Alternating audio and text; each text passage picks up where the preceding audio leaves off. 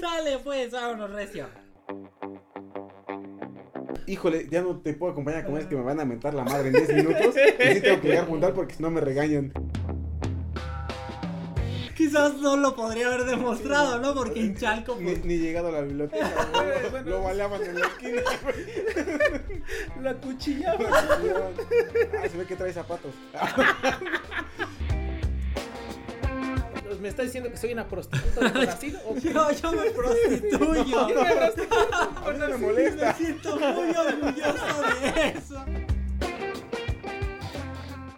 Si en la primaria, al usar el compás, te salía cualquier figura menos un círculo, si cuando elegiste tu carrera buscaste una que no tuviera matemáticas porque los números no son lo tuyo, y si no entiendes las altas finanzas cuando en la tienda te piden dos pesos para darte 10 de cambio, entonces estás en el lugar correcto. Seguramente has escuchado que las matemáticas están en todos lados, pero nunca has pedido un octavo de queso panela. Cada semana, Eduardo Sánchez, Christopher Tejeda y yo, Miguel Serrano, te lo demostraremos por contradicción. ¿Qué tal, chicos? ¿Cómo están? Pues la verdad es que yo sigo triste por el último episodio. Hicieron pedazos mi teorema.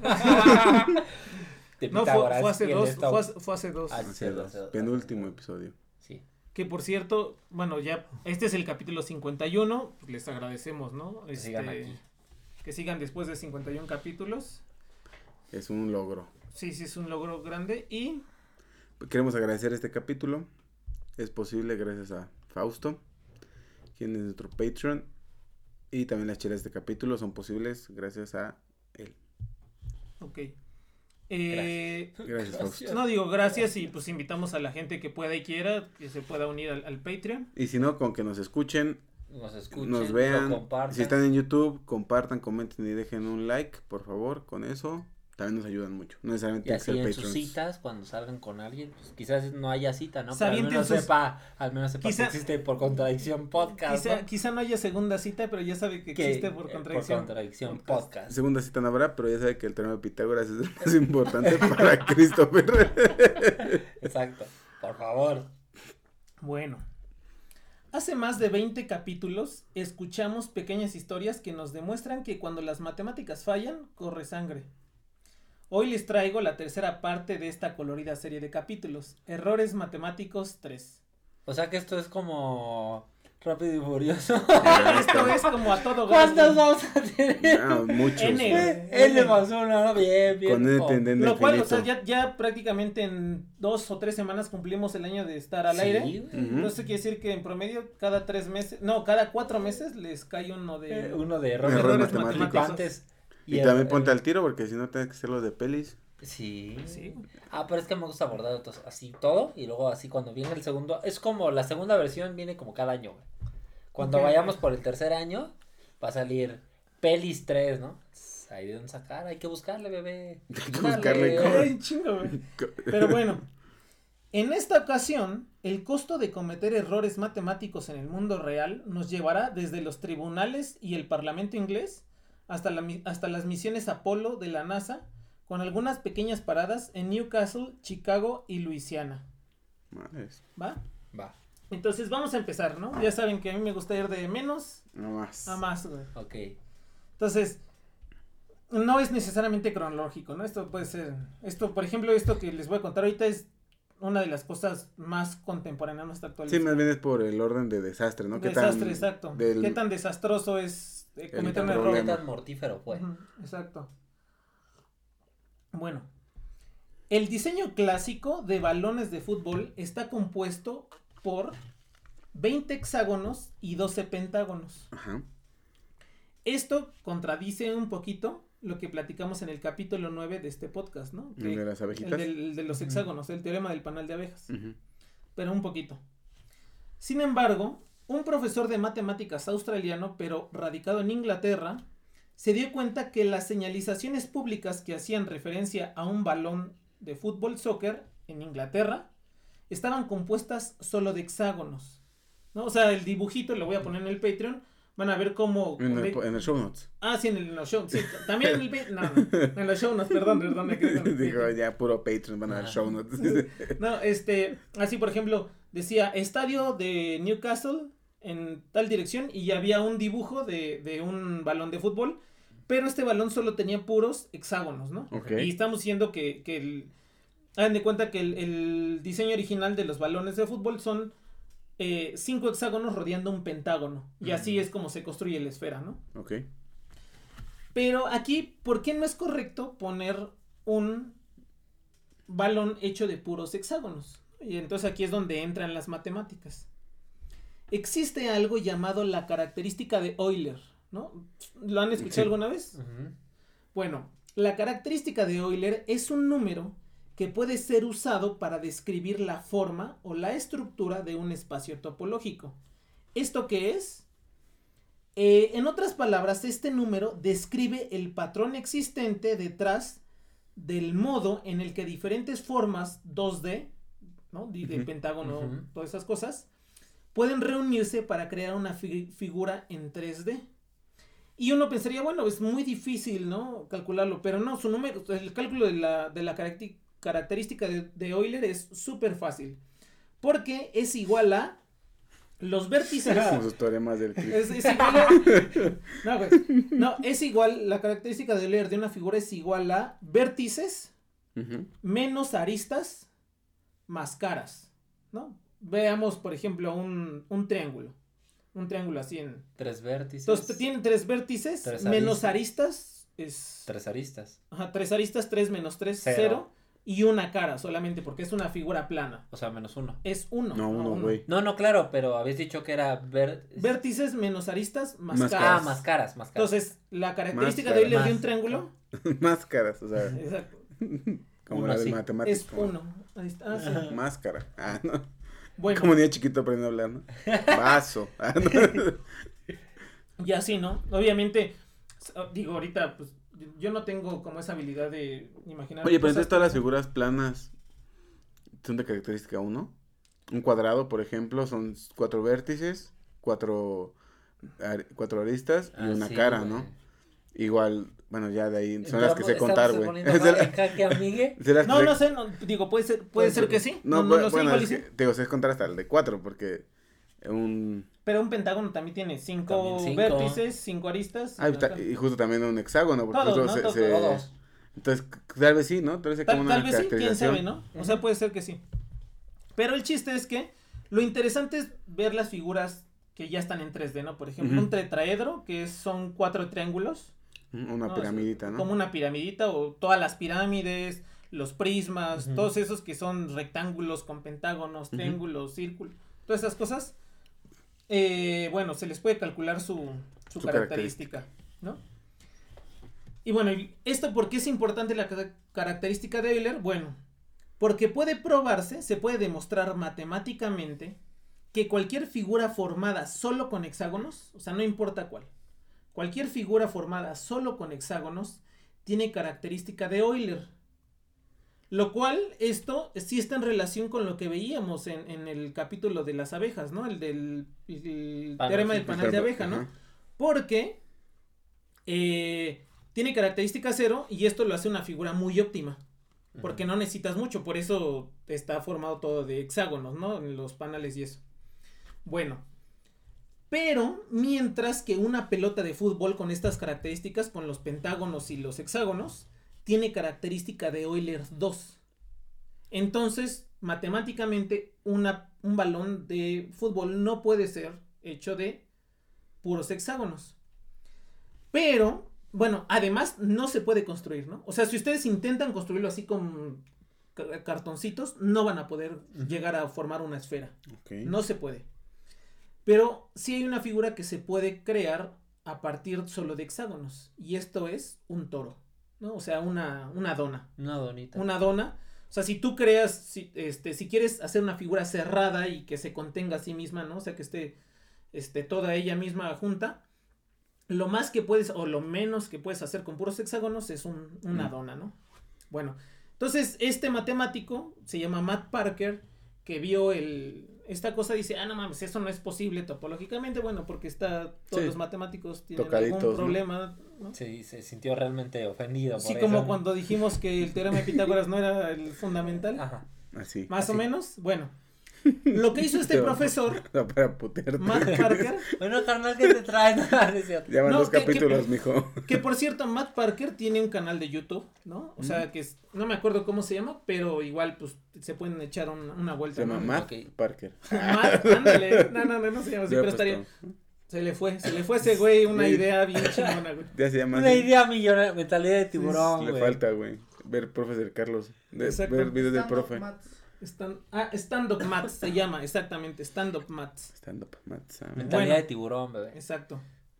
Bueno, eh, lo que hizo este profesor fue escribir al Parlamento inglés Ay, no seas mal. una petición titulada Actualización de la regulación de las señales de tránsito del Reino Unido para que la pelota de fútbol sea geométricamente correcta. Güey". mamón, ¿por qué hacen eso, Sí, güey.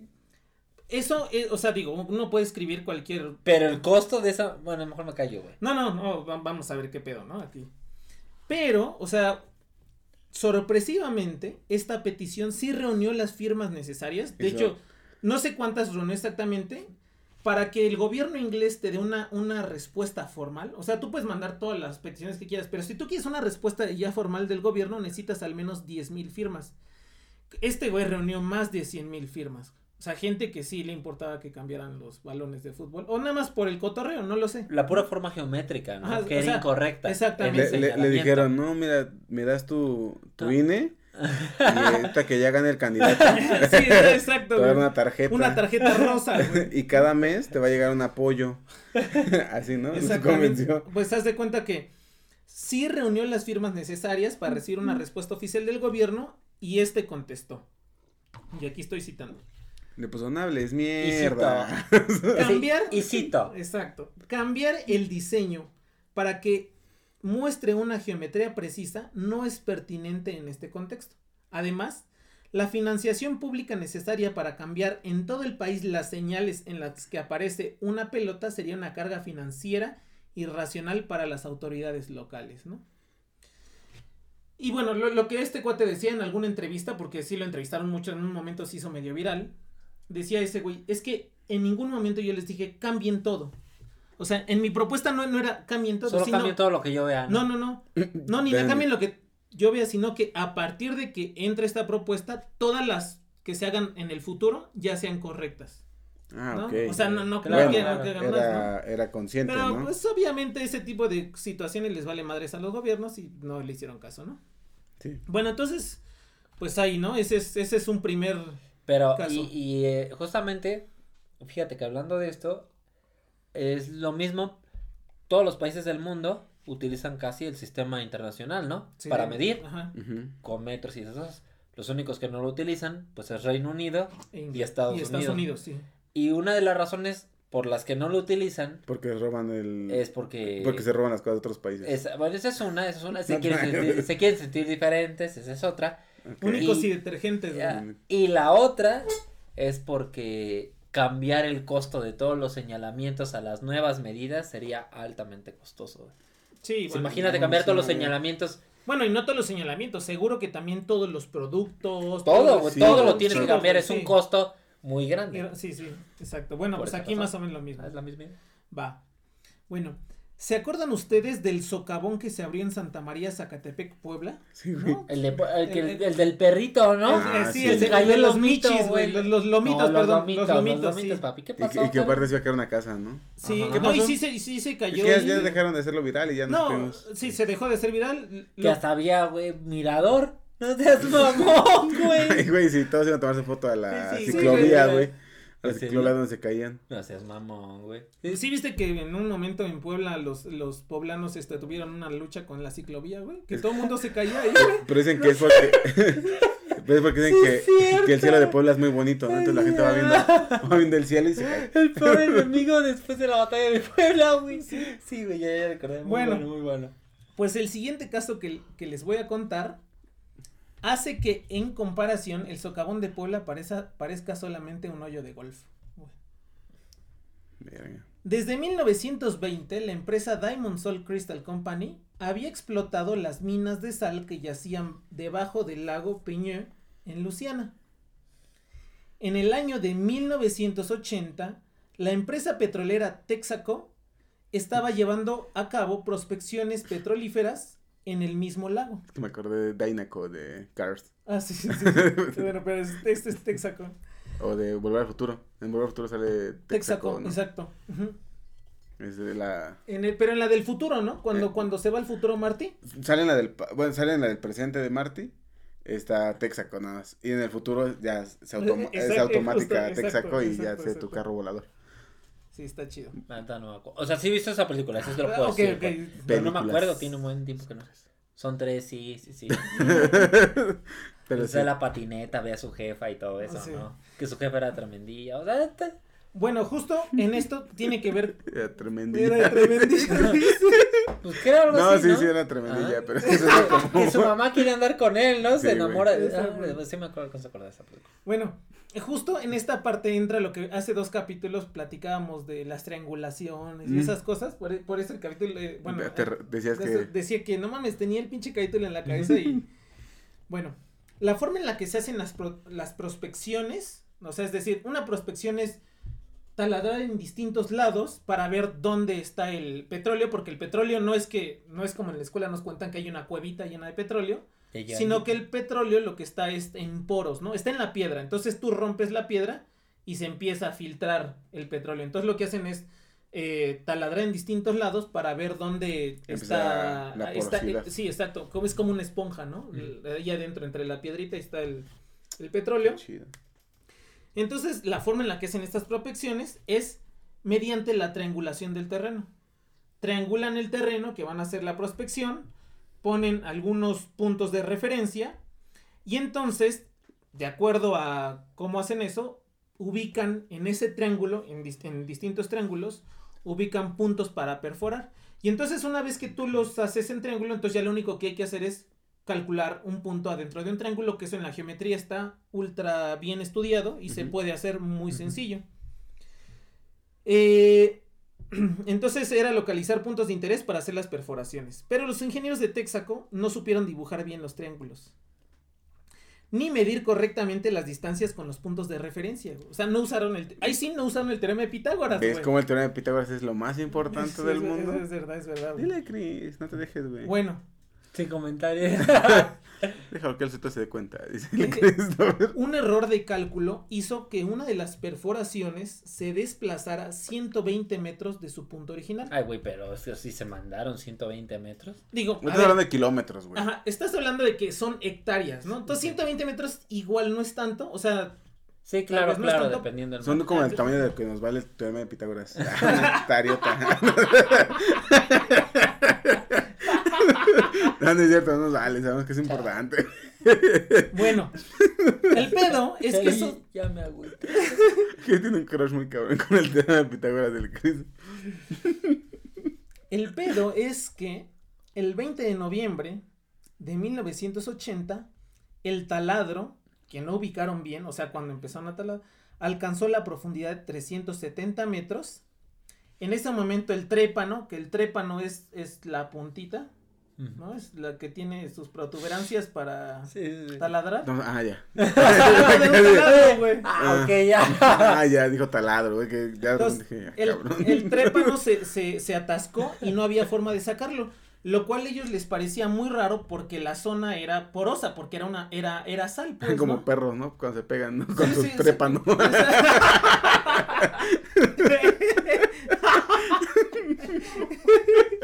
Eso,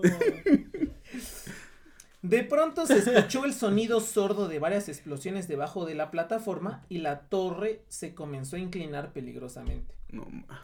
Por ello, eh, tuvo que ser evacuada en ese momento y los 12 trabajadores los mandaron a la orilla en una lanchita. Y minutos después, la plataforma que tenía una torre de 45 metros de alto era engullida en el lago, que el lago solo tenía 3 metros de profundidad. O sea, y todos así, ¿qué pedo? ¿Qué está pasando? Sí, ¿en qué momento tres metritos Ajá. de... Se convirtieron en tragarse una torre, ¿no? De 40 kilómetros. Lo que, y bueno, lo que pasó es que a la profundidad, a 370 metros de profundidad, como este, habían hecho mal las cuentas, la, el taladro había intersectado con uno de los túneles de la, Mina de sal. de la mina de sal. Donde había galerías, bueno, esa donde intersectó era una galería que tiene unas dimensiones de 25 metros de alto por 15 de ancho. Y pues tenían, lo, que- lo que hacían, bueno, hay fotos, se las voy a poner, pero hay fotos en, en las que se ve la galería de la mina de sal y de- dejaban como unos, eh, ¿cómo le? O sea, unos pilares, ¿no? Pilares de, de sal, o sea, que no, que eran enormes, o sea, como de 6 metros por 6 metros, cubos de 6 metros por 6 metros así gigantes. Esos sostenían que no se derrumbara la, Como que apuntalaron con la sal. Ajá, con la misma sal, o sea, o sea, como que eh, minaron hacia los, a los lados, ¿no? Y dejaron ese cubito. Entonces, eh, empezó a entrar la sal por allí, El agua. eh, perdón, empezó a entrar el agua y como era una mina de sal, el agua empezó a disolver la sal, empezó a disolver los pilares eh, de sal que evitaban el colapso y entonces el lago se comenzó a vaciar en un violento torbellino de varios cientos de metros de diámetro. Fue con una tazota del baño, ¿no? Así, exactamente así. ¿No? Bueno, ahí apenas se está comenzando. Y los trabajadores de la mina. Ah, en, en ese momento cuando empezó este, el, el agua, eh, los evacuaron y pues sí se salvaron todos. O sea, nadie, nadie, que se sepa, nadie se murió. Pero después las cosas están medio oscuras, ¿no? Tal vez, Ok. tal vez se murió algún no que estuviera muy salado.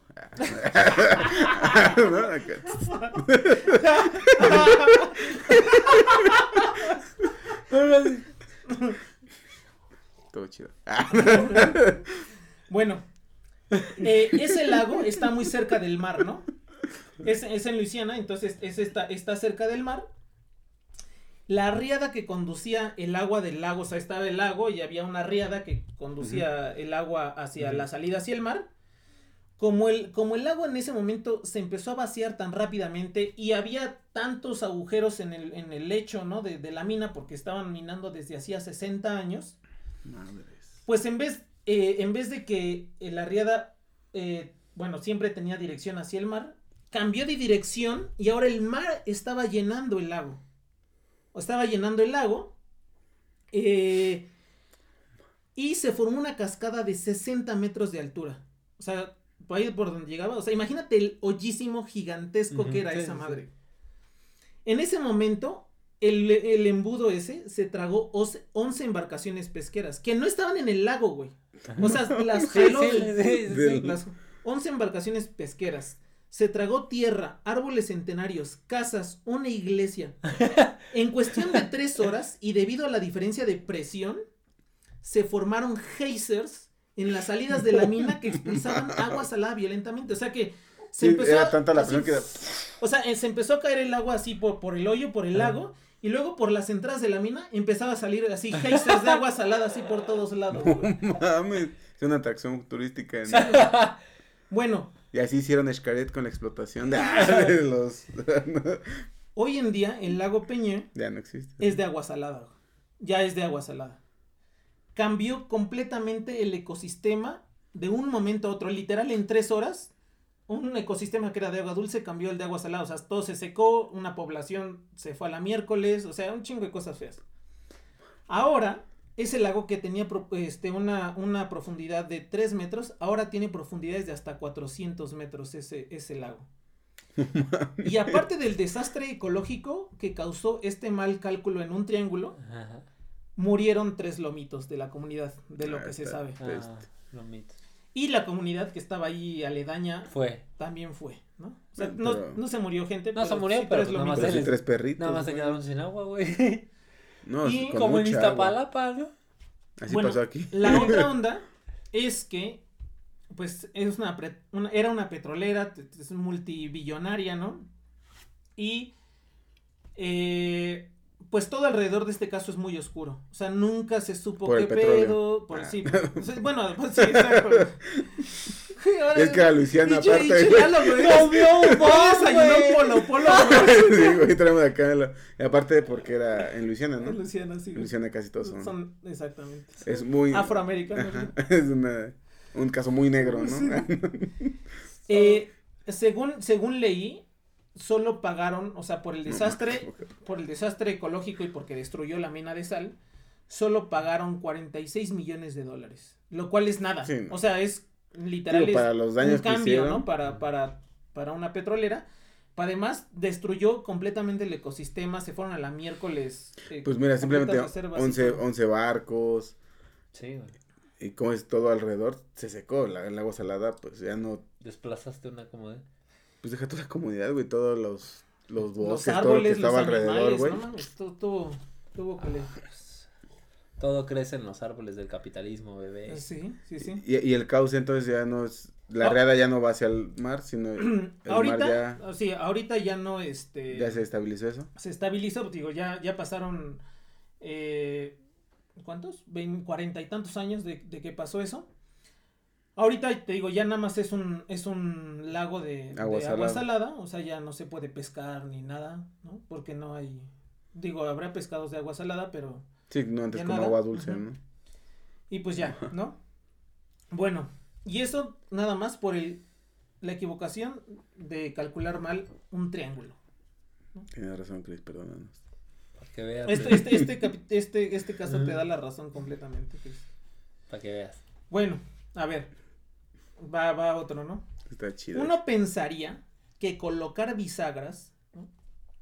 Cerraduras o cerrojos es algo trivial, algo quizá intuitivo, ¿no? Pero a ver, díganme, ustedes, ¿para qué lado se deben abrir las puertas? Hacia Y afuera. luego luego volteo a ver a la puerta.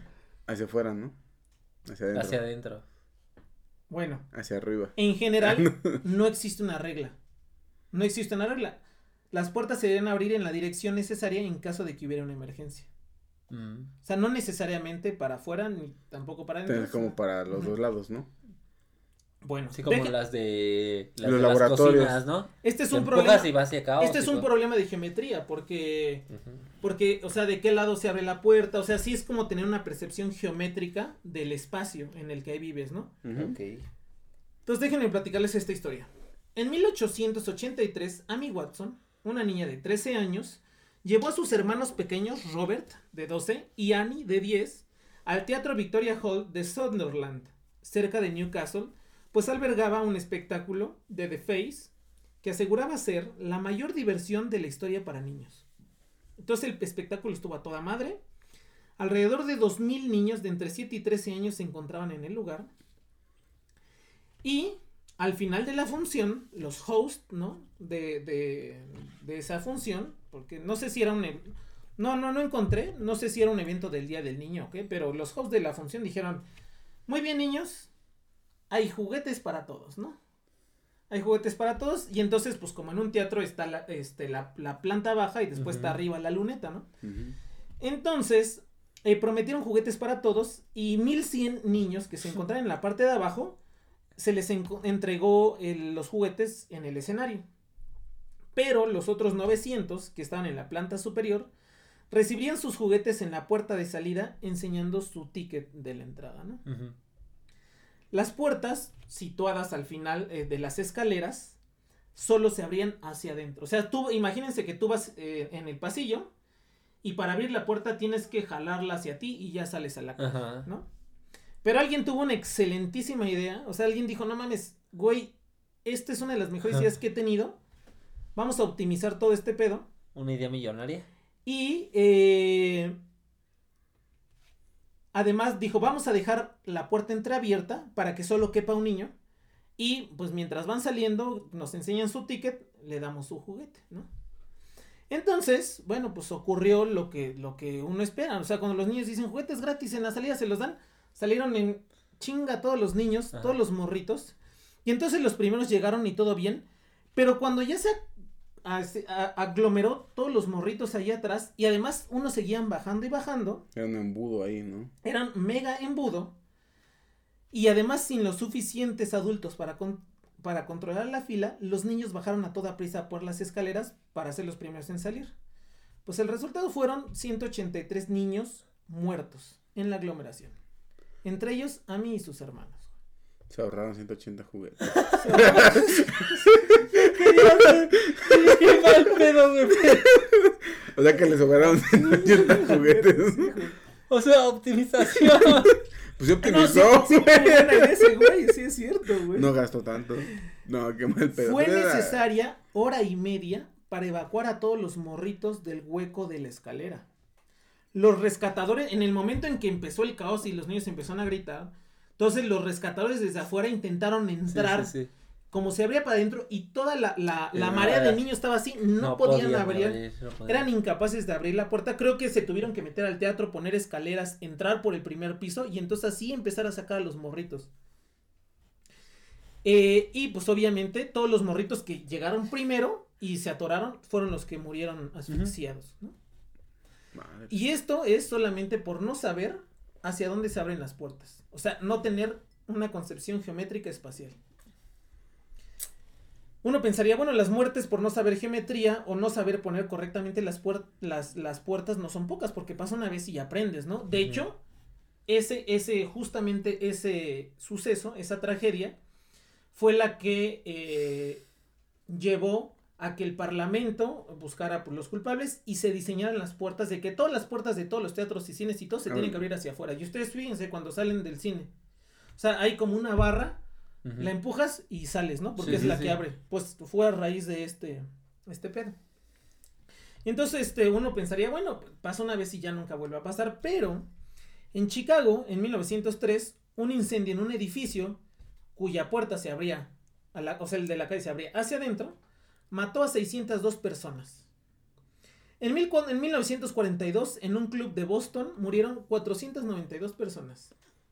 En 2008, en la Ciudad de México, murieron 14 personas y otras 16 resultaron heridas en la discoteca News Divine. Ahí Ah, te- sí. en, una, en una- en una- por puertas, no, en una balacera. Pero nada más. Pero, eh, pues quería decirlo. Ah, no. y no podemos No, la olvidar News Divine. el, eh, sí, la News Divine, que fue muy famoso aquí en la Ciudad de México. Y no podemos olvidar el trágico, pero también muy célebre incidente de la discoteca Lobo Hombo, El que mató a 19 personas. Todas estas que te estoy hablando son por las pinches puertas. Por no saber El geometría. bombo también fue aquí en la Ciudad de México. Sí, también Ahí. fue aquí en la Ciudad de México, ahí en, en eje central. Por eje central. En, en el bar bar donde al Casillas, ¿no? Voy a llegar a checar mis puertas. ¿verdad? Sí, sí, güey. Y bueno, Las cortinas, ¿no? No mames, pinche cortina, ¿para dónde abre? Ah, uno, uno- y bueno, uno pensaría, ¿no? Uno pensaría, bueno, eso pasa en estos lugares, güey. O sea, los científicos no construyen esos lugares. Los, los, los arquitectos sí, pero quizá tampoco tienen esta concepción geométrica así de qué es lo mejor. O, o sea, tienen formas de diseño y eso, ¿no?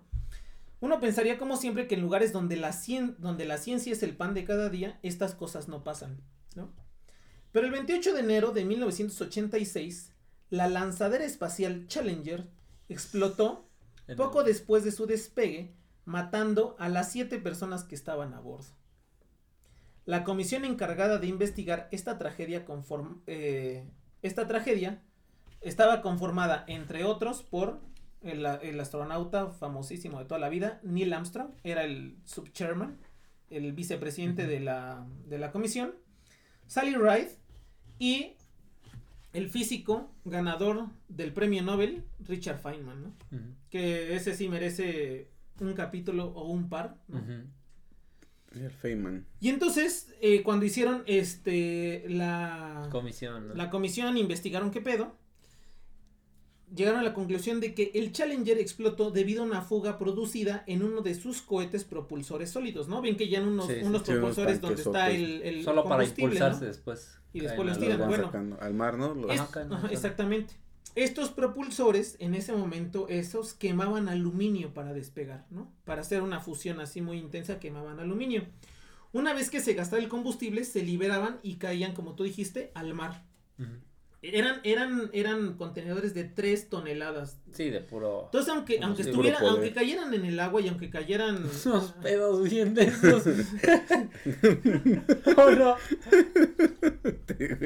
Puro frijol pasó. Entonces caían al mar y pues obviamente por el peso se deformaban, ¿no? Pero eran reciclables, o sea, los ingenieros los agarraban, los ponían otra vez, este... Sí, lo, lo, de hecho, lo traen como GPS, ¿no? Para saber dónde caen y ya recogerlos y ya. Unos martillos, ¿no? Con un. Eh, con polish, con polish Sí, sale, pues. El contenedor era cilíndrico, pero una vez que caía al mar se deformaba un poco y los ingenieros de la NASA se encargaban de volverle a dar una forma circular. Pregunta para ustedes que son matemáticos. ¿Cómo chingados No sé. sabes? o sea, imagínate que es una o es un es un pinche contenedor gigantesco.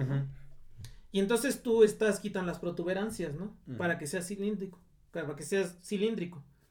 ¿Cómo sabes que ya es circular esa estructura? No, pues. Pues le meto un circulito, ¿no? Y veo si. O sea, podrías meter un circulito en Y ver si No sé, todo. ¿no? 20 metros y un círculo gigante, o sea, no sería tan, tan óptima esa, esa solución. Pero una de las cosas que sabemos de los círculos es que el diámetro de un círculo es constante. Mm.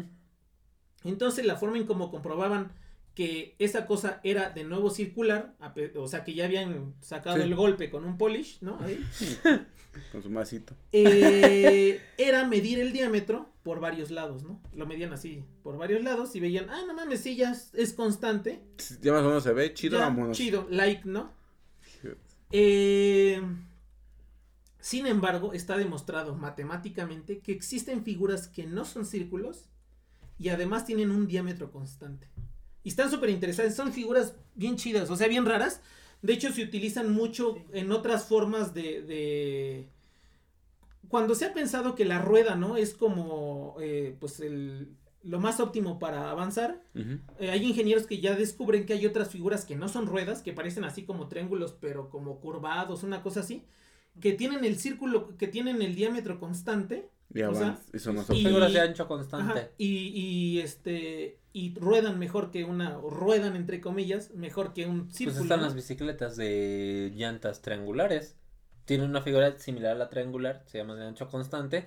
Y hay una modificación un poco en la estructura de la bicicleta y va así como subiendo y bajando, pero al final sigue moviéndose. Y además, o sea, el- el- acuérdense, bueno, aquí hay que ver que un diámetro es un extremo, es la distancia que hay entre un extremo de una figura con el extremo más lejano que tiene. pasando por el centro. Sí, pasando por el centro, exactamente. figura. Pasando por el centro de la figura.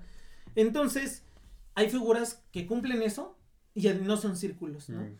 Y entonces lo que había pasado es que, como no eran círculos perfectamente, pues cuando ponían las juntas, ¿no? Unas juntas de goma, estas no cerraban bien. Y entonces había, fil bueno, esa Mm. vez que salió, había, hubo filtraciones de, De combustible. de combustible, porque no era un perfecto círculo, que hicieron que, eh, pues, hubiera una reacción en cadena y explotara todo el challenge. No, ¿no? Otro, y eso no solo pasó, por ejemplo, en el regreso. Hubo otro transbordador que salió, logró salir, pero en el proceso de salida una esponja de goma golpeó y aunque era un material que era ligero, ese golpe con la velocidad y todo eso lo terminó pues abollando y en el regreso no aguantó la, Y el calor también. y explotó en la entrada. Ah, esa no me la- esa, esa no te lo Ese manejo, es otro. pero Y se ve así nomás. ¡Hay un cohete, papá! así. Ajá. Oh, por hacer malos cálculos o por, por lo mismo, ¿no? Uno piensa que pequeños Eh, deformaciones. objetos, ¿no? cosas o aquí en este caso no, eso no va a afectar, pero el golpe con la velocidad que llevaba terminó deformándolo y al final. ¿no? Así pasa. Y bueno, pues así llegamos al final de este capítulo. Eh, pues también, ¿no? Obviamente, si quieren ustedes que sigamos con esta serie, pues dejen en los comentarios un error. Otros cuatro meses. En cuatro meses nos en vemos otro- otra vez. nos vemos. Cuatro veces. Por Bueno. el teorema del máximo comodista. Bueno, pues tus redes sociales, chicos. Pues a mí me encuentran en todos lados como, bueno, no en todos lados, pero me encuentran en YouTube como Matt Whammer. Al podcast lo encuentran en todos lados como por Contradictio y en YouTube como por Contradicción Podcast. Si están en YouTube, denle like, comenten, compartan Suscríbanse, Suscríbanse. activen la campanita. y Porque ese es- puede ser un error catastrófico que los llegue a perderse un todos error los matemático que explote su computadora. Y ya me encuentran en todos lados como Edo Un Humano Más. A mí me encuentran en todos lados como Miguel Math. Y bueno, nada más recordar otra vez más, gracias a este Fausto que nos invitó a las Muchas chelas gracias, de, Fausto. de este capítulo. Y pues nos vemos la próxima semana. Recuerden que este si son miembros de Patreon eh, pueden tener acceso a contenido extra de los capítulos. Exclusivo. Pues, nos vemos la próxima semana y otra vez no cometan errores matemáticos que cuesten vidas. Y sepan a dónde se pone una bisagra. Punto 3 no es igual a 1. Chécalo.